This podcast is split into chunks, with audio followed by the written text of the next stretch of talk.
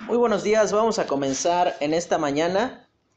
Llegamos el día de hoy a un capítulo que es eh, esencial entenderlo correctamente porque a partir de este momento comienza la historia que eh, abarca la gran mayoría de la escritura. A partir de este capítulo surge el personaje principal hablando eh, de la parte humana en cuanto a lo que la palabra de Dios se refiere.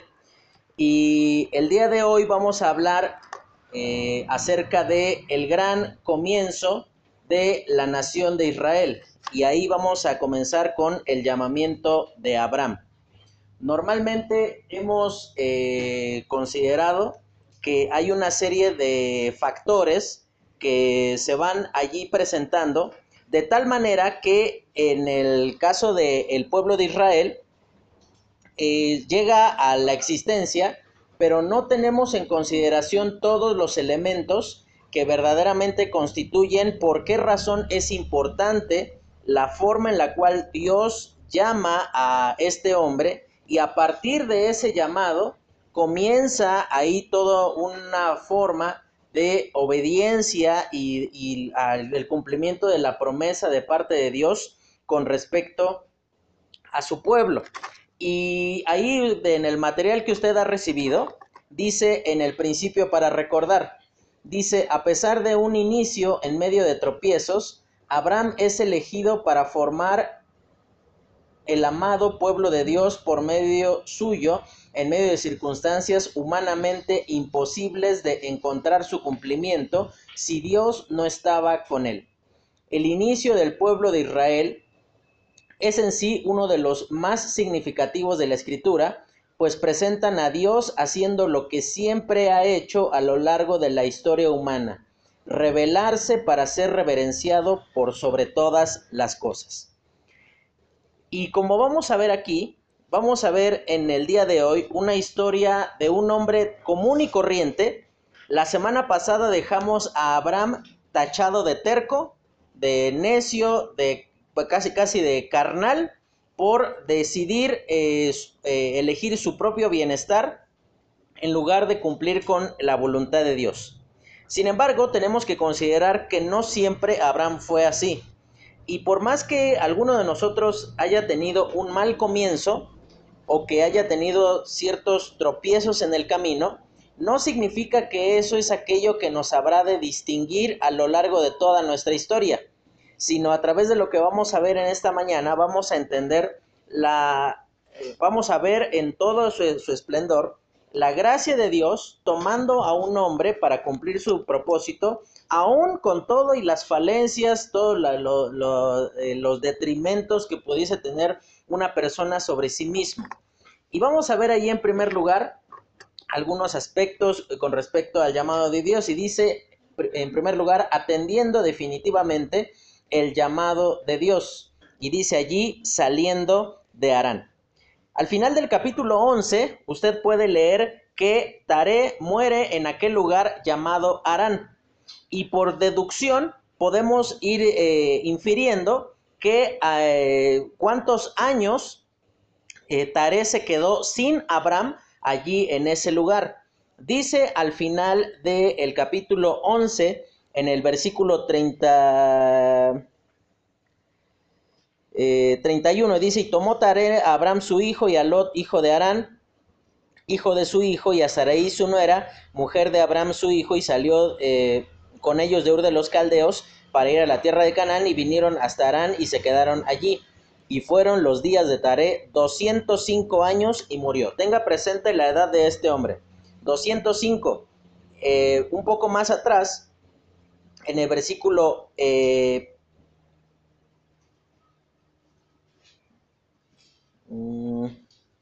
mm, dice, Tare vivió 70 años y engendró a Abraham y a Nacor. Si a eso le restamos lo que menciona en Génesis capítulo 12, en el versículo 5 dice, tomó pues Abraham a Sarai su mujer y a Lot, hijo de su hermano, y todos los bienes que habían ganado y las personas que habían adquirido en Arán, y salieron para ir a tierra de Canaán y a tierra de Canaán y, eh, dice el versículo 4, perdón, dice que Abraham tenía 75 años cuando salió de Arán. 75 y 40, ¿cuánto da? 145, ¿no? Si vivió 205 años este hombre, ¿esto a qué deducción nos lleva? ¿Cuántos años se quedó sin su hijo en Arán? 205 menos 145, ¿cuánto es? 60, pues ¿no? O sea, 60, 60 años, este hombre se quedó en ese lugar y no podemos decir que Taré fracasó, porque propiamente Dios no llamó a Taré.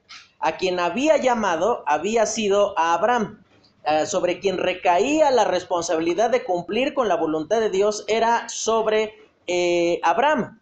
Y llega un punto de su vida, y, permítame tomar allí un ejemplo, entendiendo y pasándolo a nuestros términos.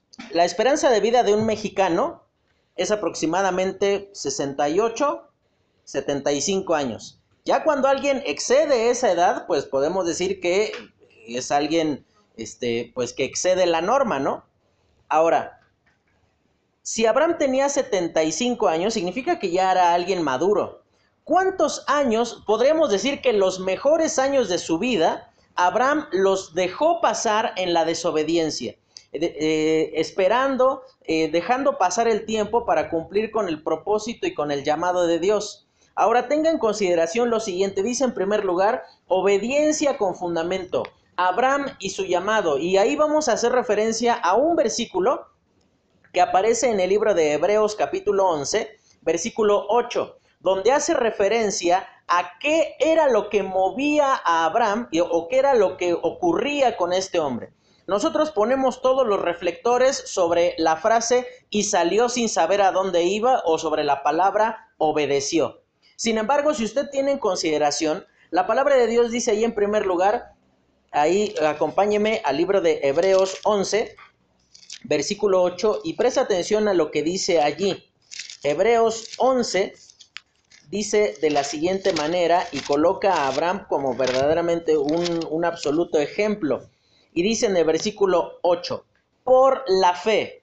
Y ahí eh, vemos eh, en primer lugar el motor de la obediencia. Dice, por la fe Abraham, siendo llamado, obedeció para salir al lugar que había de recibir como herencia y salió sin saber a dónde iba. Si tú tuvieras que definir la fe en una sola palabra, ¿qué palabra colocarías? Em,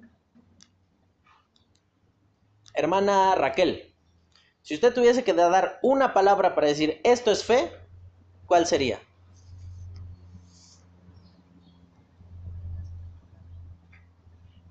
Vayan pensando porque le voy a preguntar a varios de ustedes. ¿Perdón? Confiar. No se puede repetir. Confiar. Una palabra que digas esto es fe. Coches. Creer. Creer. Confiar, creer. Y si te vas dando cuenta, comienzan a ser sinónimos. Hermano Luis, Certeza. Areli. Hacer. Hacer. Habla de, actuar, no nada más de, decir, ah, yo creo tal cosa, pero que no te conduzca a hacer algo. Pero hay algo sumamente este, notable eh, con respecto a esto, de acuerdo a lo que ustedes eh, acaban de decir. Creer, certeza, hacer, eh, confiar, habla de lo que involucra la fe. Dice, el motor de la fe dice que es, de, perdón, de la obediencia es por la fe. Abraham todavía no, no, no llegó eh, ahí Dios cuando se le reveló y le presentó un título de propiedad y le dice, aquí está este, las escrituras donde avalan que tú vas a ser el propietario de aquí a unos años de toda la tierra prometida. Sencillamente llegó un Dios que no conocía, se le presentó, se reveló ante él y le dijo, sal de tu tierra y de tu parentela a la tierra que te mostraré. Ahora, comienza el versículo de una manera muy interesante, dice, por la fe, por aquello que uno puede entender, que puede estar convencido, que puede confiar en lo cual puedes creer, en lo cual te motiva entonces a hacer, todas esas cosas en conjunto te llevan entonces a dar un paso siguiente. Y es que la fe, hermano, no tiene como característica ser algo que se, que se anida solamente en el corazón, que se guarda en los afectos o que sencillamente se atesora en la mente diciendo, sí, yo creo que eso es verdad, sino que evidentemente siempre la fe va a producir acción. Siempre estar convencido de que Dios nos habría de guiar a su voluntad produce acción. Siempre confiar en que Dios habrá de guardarnos en ese proceso de cumplir su voluntad producirá este, e, esa, esa certeza, esa, ese eh, llevar a confiar en lo que Dios ha, de hacer con nosotros. Dice en segundo lugar, el motivo de la obediencia, dice, siendo llamado, obedeció. Y si bien, hermanos, tenemos que, reconocer la parte humana de, lo, que vemos aquí, lo trascendental no es únicamente que obedeció a Abraham, sino lo trascendental es que fue llamado, que tuvo la capacidad de entender que no se sentía un poco a disgusto con, con, el lugar en el cual él se encontraba, que no nada más tenía una... Hay un autor que se llama A.W. Pink y habla y dice lo siguiente con respecto al llamado de Abraham y dice, todos los creyentes en algún punto de su vida, sin importar aquello a lo cual Dios los tenga destinados para su obra, tienen que pasar por un proceso de, y lo coloca entre comillas, santa insatisfacción. Que llegue un punto donde ellos entienden que no están cumpliendo con la totalidad de lo que Dios espera de ellos. Y esa santa insatisfacción, por decirlo de este modo, es ser llamado que tú entiendes que sí está muy bien que vengas a la iglesia, que sí está muy bien que llegues a tiempo, que sí está muy bien que completes tu material allí de la escuela dominical, pero tienes que dar un paso más. Y probablemente Dios te está pidiendo que te involucres en su obra, te está pidiendo que ejerzas los dones con los cuales Él te, él te ha capacitado, que te está pidiendo que seas un testimonio de una forma más activa y no solamente pasiva asistiendo a un lugar de reunión, que no está mal, que no es poca cosa, pero no es todo aquello lo cual Dios te ha llamado. Y dice, sí, Abraham tuvo mucha fe, pero tuvo mucha fe porque tuvo la capacidad de entender que Dios lo estaba llamando, que él, tuvo la, la capacidad dada por Dios, evidentemente, de tener la percepción que él debía de hacer algo más. Y, y, decíamos la semana pasada, ¿cómo habrán sido los años en Arán de Abraham? Él se levantaba todos los días sabiendo, porque no era ignorante, sabía que estaba en un lugar donde no tenía que estar, con personas con quienes no tenía que estar, porque Dios lo llamó a él, no a su padre, no a su sobrino, lo llamó a él.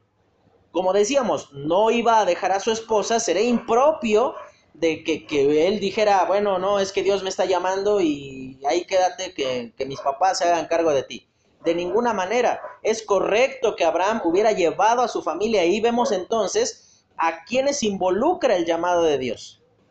El conflicto de, y, lo digo yo, por eh, no, no, lo, no se lo estoy mandando decir, hermano, hablo por mí.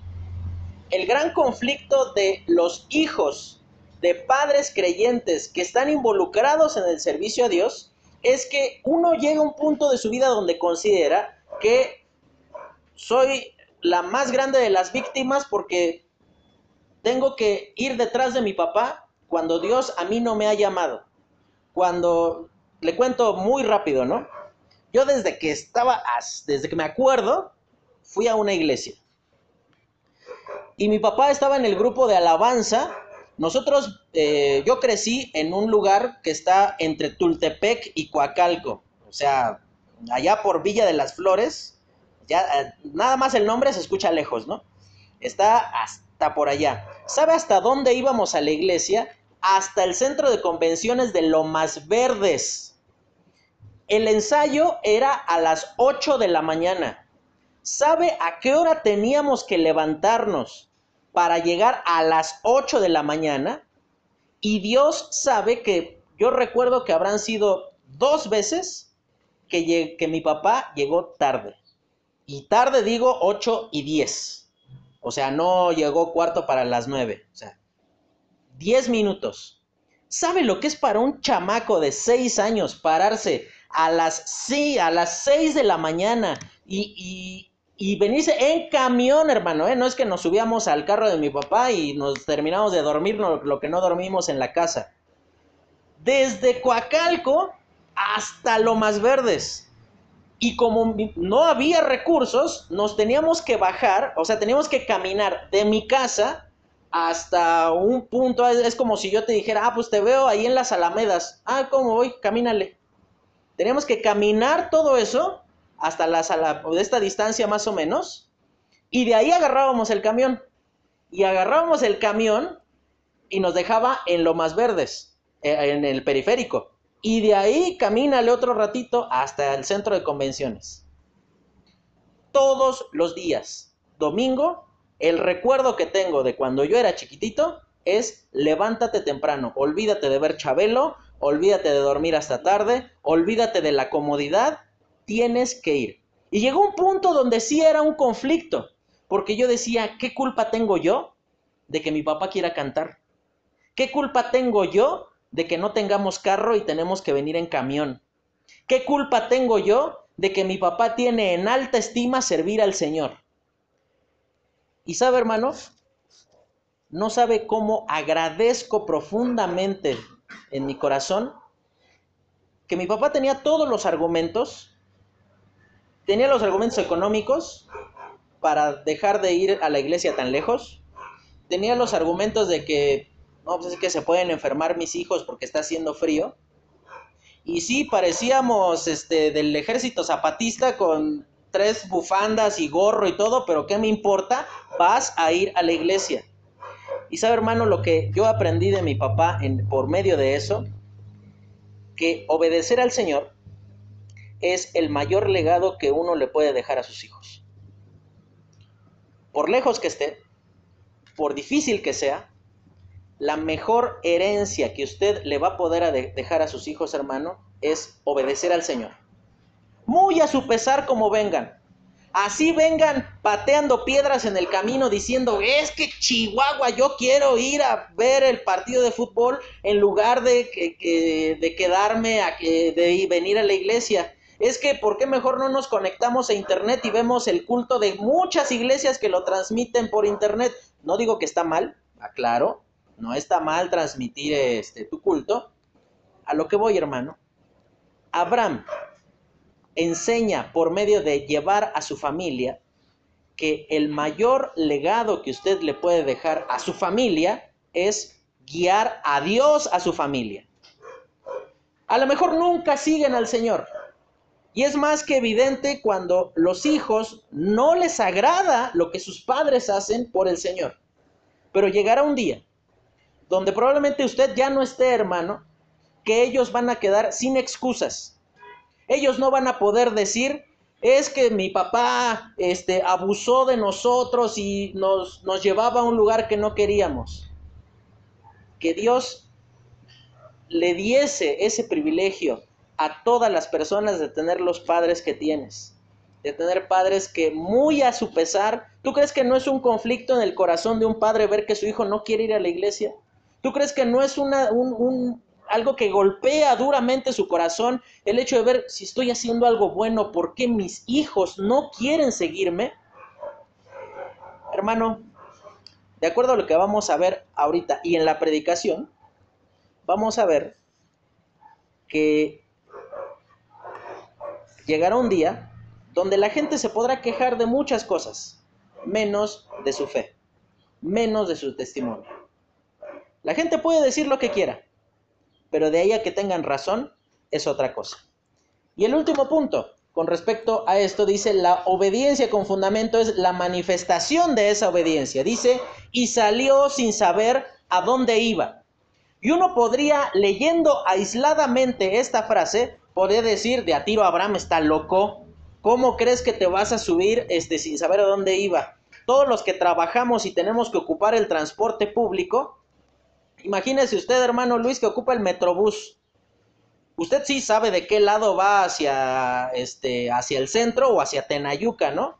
Pero imagínese que usted se, este, se sube al Metrobús y el, el rótulo que, electrónico que trae al frente dice, quién sabe a dónde vamos, pero vamos a algún lado.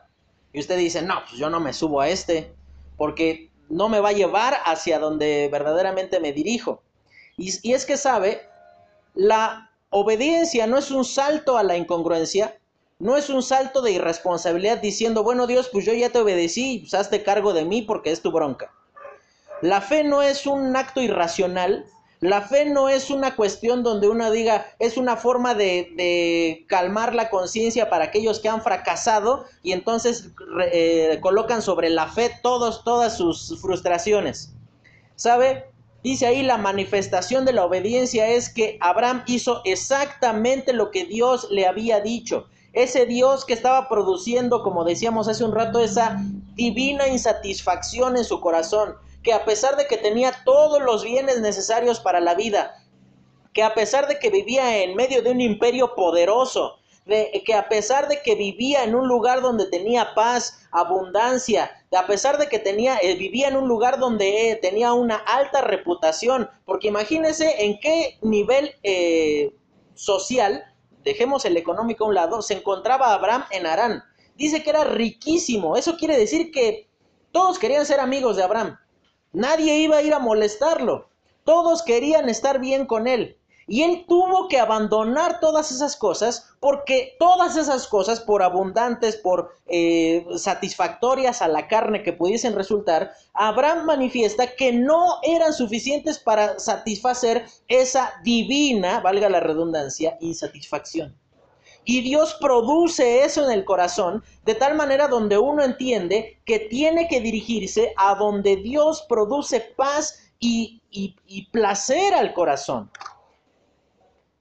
Y sabe, dice en el versículo 9 de Hebreos, dice, por la fe habitó como extranjero en la tierra prometida, como en tierra ajena, morando en tiendas con Isaac y Jacob o coherederos de la misma promesa, porque esperaba la ciudad que tiene fundamentos, cuyo arquitecto y constructor es Dios.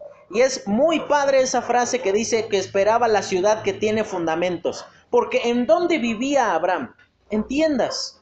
¿Se imagina lo que era para él el hecho de decir, estoy parado en medio de una tierra que van a poseer mis descendientes, pero en este momento nada es mío? Por eso no puedo comenzar allí a, echar fundamentos, a levantar este, ahí de pilares para construir mi casa, porque yo voy de paso. Y dice aquí, tenemos una ciudad que vamos a ser coherederos de ella, pero dice que eh, ese arquitecto y ese constructor era Dios. Y mira hermano, a través de esto podemos entender una, una cosa trascendental.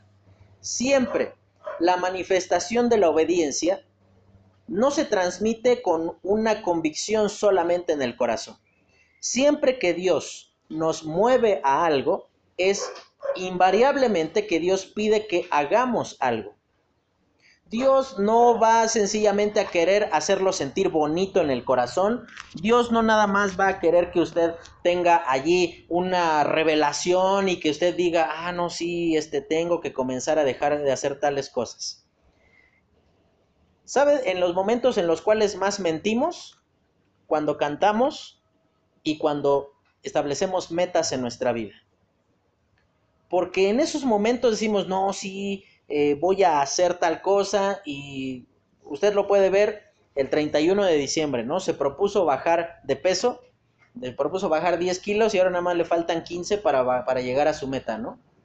Se propone eh, comenzar a leer la Biblia y dura el 1, 2, 3 y el 4 ya medio que se levantó tarde y el 5 dices mañana me repongo y el 6 dices pues yo creo que Dios no tiene que ser tan severo, no creo no tenemos un Dios legalista, pues qué tanto es pasarme un día y pasa y llega usted a esta fecha y los lentes que no encontraba los tiene guardados en la Biblia de tanto tiempo que la tiene sin abrir.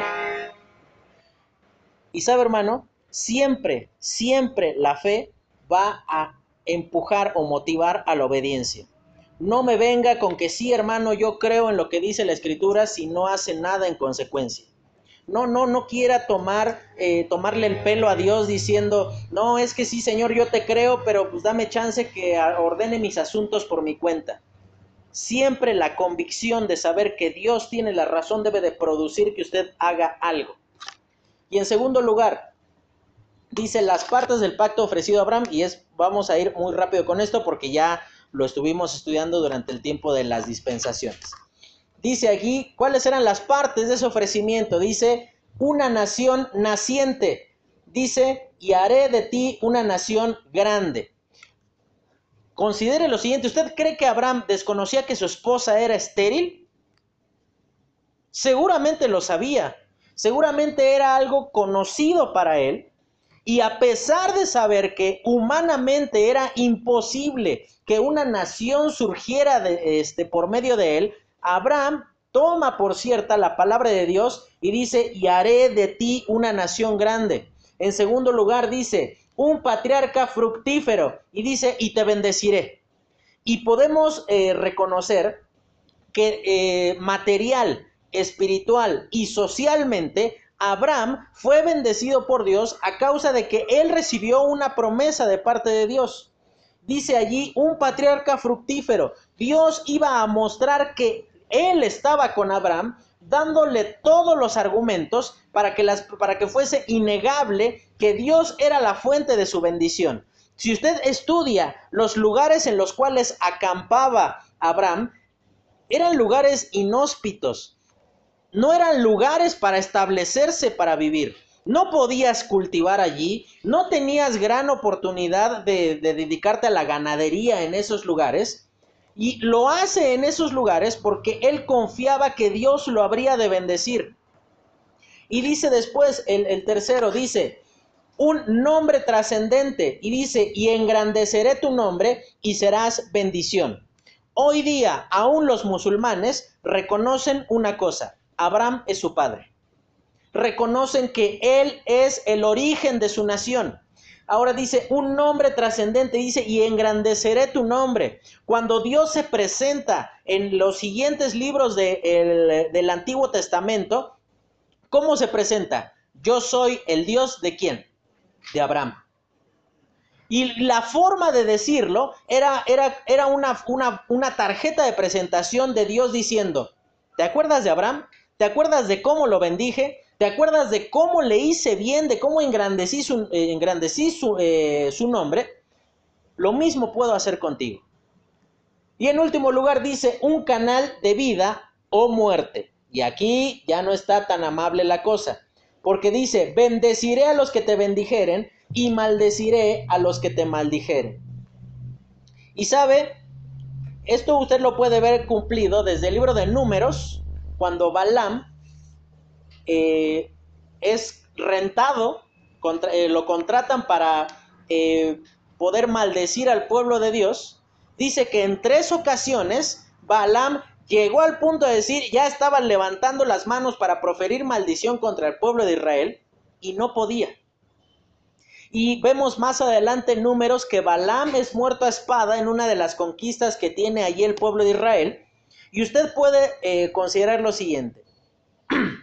todos los reinos, imperios, países, todas las personas poderosas que han atentado contra el pueblo de Israel han fracasado. Egipto, en todo su poderío, no existe más. Babilonia, en toda su gloria, tampoco. Grecia, Roma, usted puede ver cómo eh, el imperio medo-persa, todos ellos dejaron de existir y el pueblo de Israel permanece. Y dice, bendeciré a los que te bendijeren. Y usted lo puede ver en una forma sumamente gráfica y notoria para nuestra vida. En nuestro vecino del norte, en los Estados Unidos, fíjese lo que dice allí. Dice, bendeciré a los que te bendijeren. Los años de mayor prosperidad, paz y orden en los Estados Unidos fue cuando apoyaron al pueblo de Israel. Considérelo. En el momento en el cual eh, este país le dio la espalda a Israel y le dijo que te vaya bien, por bien propio y por paz este, nacional, no vamos a seguir intercediendo por ti, en ese momento comenzó la decadencia del pueblo de Israel. ¿Sabe, hermano?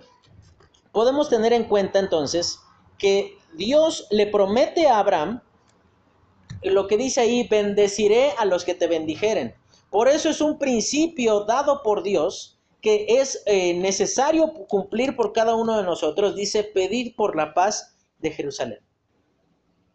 Y hermano, si usted ama a Dios, invariablemente tendrá que amar al pueblo de Israel. Frases como eres más codo que un judío o, cuestiones así, más que ser graciosas, son una afrenta hacia el pueblo de Israel. Si usted se da cuenta, en los medios de entretenimiento actuales, ¿cómo son presentados los judíos? Son presentados como medio de burla. Eh, el ejemplo perfecto, usted puede ver, por ejemplo, eh, una película y quieren presentar un personaje medio libidinoso, este, adúltero y todo eso, ¿y sabe qué? Ah, resulta que era judío. Todas esas cosas son una forma de afrenta al plan y al propósito de Dios. Y dice la siguiente, la, dice un representante divino, dice, y serán benditas en ti todas las familias de la tierra. Porque por medio de él, si usted evidentemente lo tiene en consideración, por medio de él vino el Salvador, por, por medio de un judío. Por medio de él podemos tener paz eh, debido a que Dios todavía no ejecuta su voluntad para con su pueblo aquí en la tierra. Un representante divino dice, y serán benditas en ti todas las familias de la tierra. Abraham tenía la increíble labor de poder ser de bendición a lugares en los cuales él nunca se hubiese eh, parado, en lugares en los cuales su nombre no fuese conocido. Y de esa manera podemos ver cómo Dios cumple su palabra y cumple su promesa. Y pasamos al siguiente, donde dice la comunión, un distintivo de quienes atienden su llamado. Y dice, en primer lugar, dice significado del altar y su importancia. Usted se da cuenta, dice ahí, acompañó a todos aquellos que mantuvieron una comunión estrecha con el Señor. Abraham, siempre usted lo va a ver cuando está cerca del Señor, cerca de un altar. Todas aquellas personas que por usted lo puede ver, por ejemplo, en el libro de Job, que dice que todos los días sacrificaba ahí holocaustos por sus hijos. Usted lo puede ver en Elías, dice que construye un altar para eh, eh, confrontar al pueblo con su Dios. Todas las personas que anduvieron cerca del Señor estuvieron cerca de un lugar como estos, un altar. ¿Y por qué decimos esto en, en este momento? Porque allí en el libro de Génesis, en el capítulo 12, hace referencia a ese lugar que fue construido por Abraham y que él manifiesta la devoción que él tenía en ese momento hacia la persona de Dios. Y dice, eh, dice la adoración por ser guiados. El versículo 5 y 6 hace referencia a aquellos comenzaron el, viaje y eh, menciona un, un detalle que para nosotros puede pasar inadvertido, pero para cualquiera que hubiese caminado por esos lugares, hubiera sido una causa de temor suficiente para, eh, para, no seguir avanzando. Y dice al final eh, del versículo 7, dice, y el cananeo y el fereceo habitaban entonces en la tierra. Imagínese, era como ponerse un tiro al blanco en la, en la nuca para Abraham, dice que él era riquísimo. ¿Saben lo difícil que era, que era moverse con rapidez, teniendo tanto ganado, llevando tanta gente? Era notorio para cualquier persona. Cualquiera de los cananeos hubiera dicho, pues nos lo dejaron de pechito a Abraham, porque está indefenso. Sí viene con muchas personas, pero nosotros somos los cananeos. Somos personas fuertes, militarmente tenemos un gran desarrollo. Imagínese, hermano, cuán fuertes eran los cananeos que ni siquiera ni los babilonios ni los egipcios, si usted los considera, los egipcios estaban aquí abajo y los babilonios estaban acá arriba. ¿Y sabe dónde estaban los cananeos? En medio. Y ninguno de estos dos grandes imperios se atrevía a atacarlos. porque conocían la fortaleza militar y, económica que tenían estos pueblos. Y Abraham avanza por allí, es como, imagínense, como andar contando, y lo digo de la manera más respetuosa posible, es como subirse a un, a, un andén del metro en quincena con, con, un saco como de esos de boda donde te ponen lo, con alfileres los billetes, ¿no? Y esperar que nadie te quite nada. O sea, es absurdo. Abraham da una muestra de fe avanzando en un lugar donde él sabía que en un momento podía ser destruido por los cananeos. Y por eso dice, dice adoración por ser guiados. Y después dice comunión por dar descanso y protección. Y dice que llega a un lugar que era llamado Jai. Si usted lee el libro de Josué, se va a dar cuenta que en ese mismo lugar el pueblo de Israel fue derrotado. Geográficamente sabe dónde se encontraba Jai, justo en medio de la tierra prometida. Estaba Jericó y después estaba Jai. No tenías a dónde escapar, estabas en medio. No vemos a Abraham quedándose ahí medio cerca de, de la salida de la tierra prometida como para que si ve que se se vienen contra él los cananeos, pueda ir prontamente. Usted lo ve avanzando y dice que al final de, esos versículos, que llegan hasta un lugar llamado el Negev, que ya no había, geográficamente, si usted se da cuenta, van descendiendo. No había manera en la cual una persona en, en sus cinco sentidos era la peor estrategia ir hacia un lugar en el que vas descendiendo, porque para huir, ¿cómo vas a tener que ir? De su vida. Si en plano es difícil avanzar. Imagínate ir arreando ganado en su vida.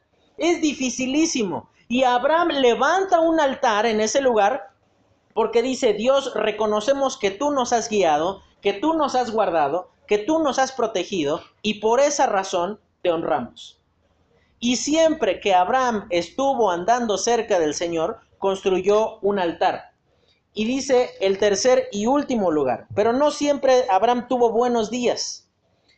Y dice mentira, vergüenza y desprestigio, el camino descendente de quienes abandonan su llamado. Y dice mentira en primer lugar. Y llegamos a la mitad del capítulo 12, donde dice el versículo 10, hubo pues hambre en la tierra y descendió Abraham a Egipto para morar allá. Presta atención el objetivo de Abraham. Abraham no descendió a comprar alimentos, dice descendió a morar allá.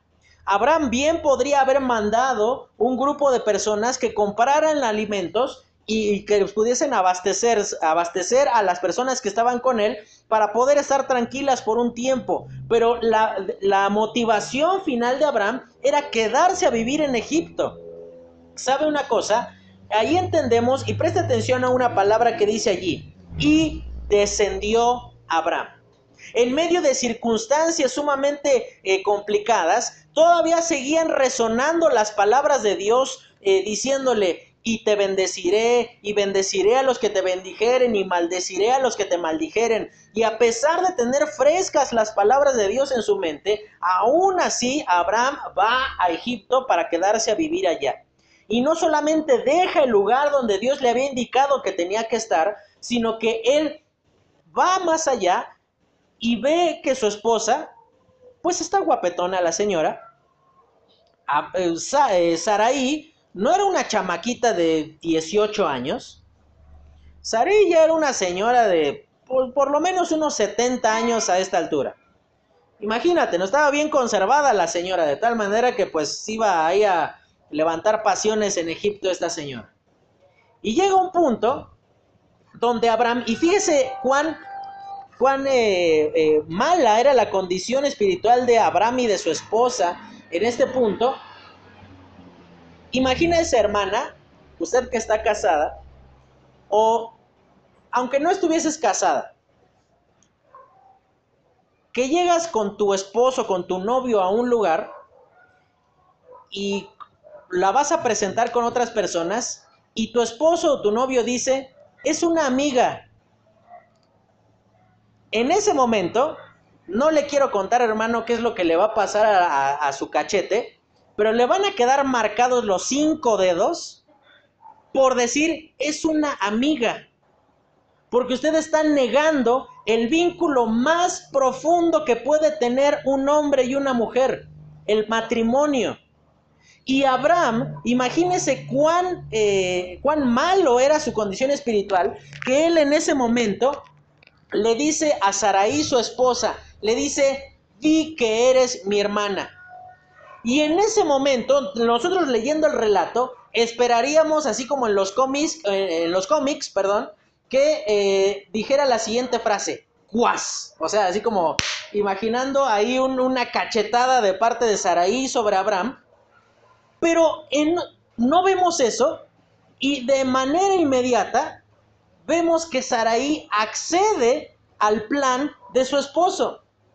¿Se imagina cuán eh, torcida podía estar el corazón y la comunión de estos dos hombres que niegan y no solamente lo niegan, sino que mienten con respecto a la relación que guardan. Y dice allí, en el, en el, en el capítulo 12, en el versículo 14 dice, y aconteció que cuando entró Abraham en Egipto, los egipcios vieron que la mujer era hermosa en gran manera. También lo vieron los príncipes de Faraón y la alababan, alabaron delante de él. Y fue llevada la mujer a casa de Faraón. E hizo bien a Abraham por causa de ella, y él tuvo ovejas, vacas, asnos, siervos, criadas, asnos y asnas y camellos. Y sabe, hermano, yo no sé qué tenía, no sé si tenía atole por sangre Abraham. ¿Te imaginas, hermano, tú que estás casado? Ver que se llevan a tu esposa y tú tan tranquilo, así como que, pues échame otro borrego, ¿no? O sea, como diciendo, no, Abraham, ¿qué tienes en la cabeza? No puedes permitir eso con tu esposa. Imagínese, le estaban chuleando a la esposa en sus narices y él dice, no hay bronca con que se pongan con este con que yo sea bendecido económicamente. Y aquí vemos a Abraham contradiciendo todo aquello que le fue prometido por Dios. ¿Cuál fue una de las promesas que Dios le, dio? Y te bendeciré. Y él estaba confiando más en la bendición que un hombre le podía dar que en la bendición de Dios. Y después dice, vergüenza. Y ahí vemos la respuesta. Dice que Dios hiere a la casa de Faraón con grandes plagas. Y ahí entonces Faraón, de una manera absolutamente inocente, él dice allí en el versículo 17, mas Jehová hirió a Faraón y a su casa con grandes plagas por causa de Saraí, mujer de Abraham. La palabra de Dios no nos indica el momento, cómo eh, se habrá enterado el faraón. Pero seguramente comenzaron a ocurrir eventos que ellos podrían atribuir, decir, los dioses están enojados con nosotros. Pero imagínense cuán grande fue el juicio de Dios sobre la casa del faraón, que él dijo, a ver, a ver, a ver, ni estando, pero que hierven de enojo mis dioses, me podrían tratar de este modo. Esto evidentemente es algo extraordinario. Y, yo creo que estando el faraón a punto de, de consumar el matrimonio, estando en esa condición, él le exige probablemente a Saraí que le diga qué es lo que pasó y ahí esta mujer reconoce que pues es que Abraham no es mi hermano, es mi esposo. Y entonces lo llama y dice, ¿se imagina la vergüenza que debe de ser para un creyente ser exhortado por un inconverso? ¿Se imagina cuán avergonzado debería de sentirse Abraham en ese momento? Y le dice, ¿qué es lo que has hecho conmigo? Y dice, ¿por qué no me declaraste que era tu mujer? Y aquí el faraón le dice, mira, eh, y vemos ahí en el siguiente punto el desprestigio. Le dice, he aquí tu mujer, tómala y vete. Y yo me imagino que probablemente eh, ahí en todos los puntos de acceso a la tierra de Egipto, mandaron un retrato hablado de Abraham diciendo, este cuate no puede entrar nunca más aquí. Porque es un mentiroso. Porque él te va a decir que es su hermana y en realidad es su mujer. Y más adelante vamos a ver que Abraham no aprendió la lección de esto.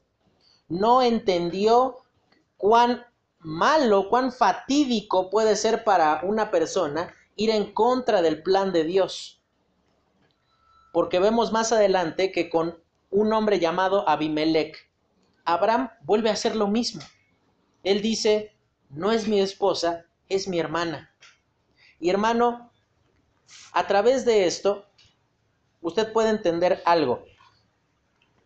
Normalmente nosotros como adultos consideramos que es nuestra decisión y que yo no tengo hijos, pero yo he escuchado a muchos padres diciendo, ya mis hijos tendrán que decidir qué es lo que ellos tienen que hacer. Pero sabe hermano, como decíamos hace un rato, la mejor herencia que usted le puede dejar a sus hijos es la obediencia y la vida de fe. El peor daño que usted puede hacer a sus hijos es modelar sus pecados ante ellos. Porque sabe quién hace lo mismo, exactamente lo mismo que Abraham, Isaac. Y él es el mismo que dice, no es mi esposa, es mi hermana.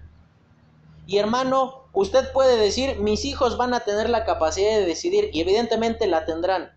Pero si ellos han observado en usted que llega el cobrador y usted le dice, dile que no estoy, que si llega este que habla a su casa el hermano Luis y le dice, dile que todavía no llego de trabajar, evidentemente hermano, usted a lo, lo único que está propiciando es que ellos cuando tengan a sus hijos terminen haciendo lo mismo.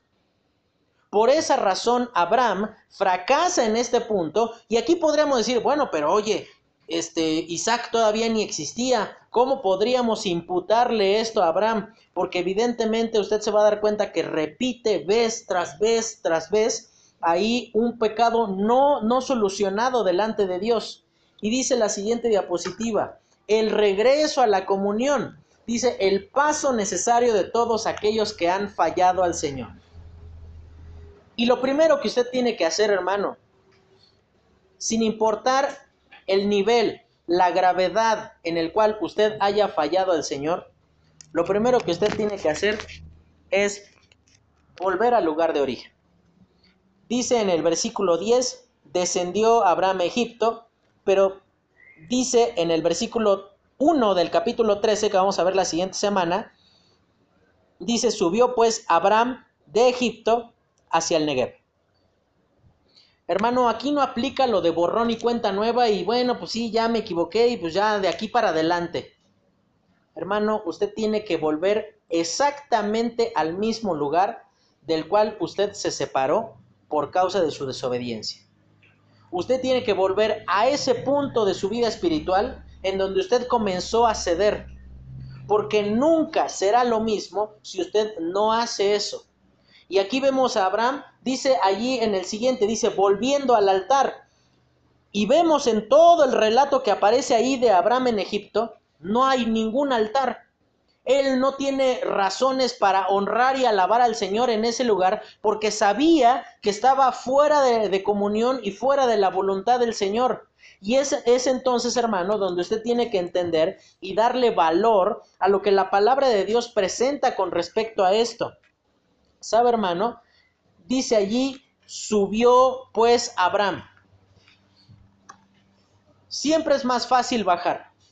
Siempre es más fácil ceder. Siempre es más fácil dejarse llevar. Y evidentemente para su ganado, para sus pastores, iba a ser mucho más fácil conducir el ganado en bajada que en subida. Evidentemente para los pastores, imagínese usted trabajando para Abraham, diciendo, ¿Para qué venimos para acá si otra vez hay que llevar todo para arriba?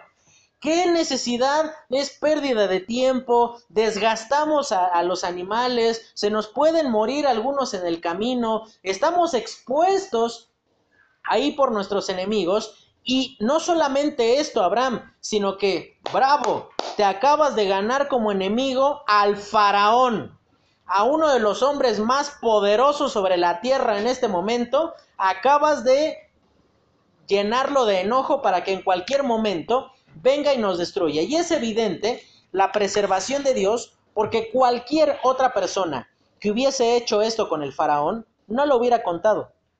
Hubiera muerto en ese momento. y vemos cuán fiel y confiable es la promesa y la palabra de Dios, que estando en desobediencia, Dios cumple su palabra, porque le dice, haré de ti una nación grande. El versículo para memorizar son los versículos 2 y 3 del el libro de Génesis, donde dice, y haré de ti una nación grande, y te bendeciré, y engrandeceré tu nombre, y serás bendición.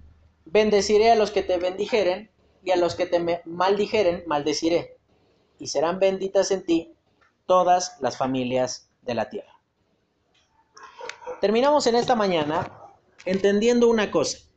La siguiente semana vamos a hablar de los altibajos en la vida de Abraham y vamos a entender cuán infructífera puede llegar a ser la vida de un hombre que no está andando de acuerdo a los principios y a los parámetros de Dios. Y vamos a ver la vida de Abraham subiendo y bajando, subiendo y bajando en estos capítulos. Pero vamos también a entender. Y lo principal que yo quiero que usted tenga en claro en esta mañana, hermano. Abraham es un ejemplo de un hombre común y corriente que sí fracasaba, pero que estando en medio de su fracaso, tuvo la capacidad de volver y no sencillamente quedarse diciendo, bueno, pues es que ya fracasé y no podemos hacer más. Quiera Dios que podamos tener todos nosotros esa misma capacidad de volver al Señor cuando todavía tenemos tiempo. Vamos a orar y terminamos. Señor, te, te damos gracias por tu palabra, por la forma en la cual tú nos enseñas. Permítenos, Señor, vivir de una manera en la cual podamos tener la capacidad de reconocer que hemos descendido en nuestros principios, que hemos abandonado ese lugar de comunión y hemos estado esperando que probablemente tú apruebes nuestros pasos cuando estamos viviendo fuera de tu voluntad.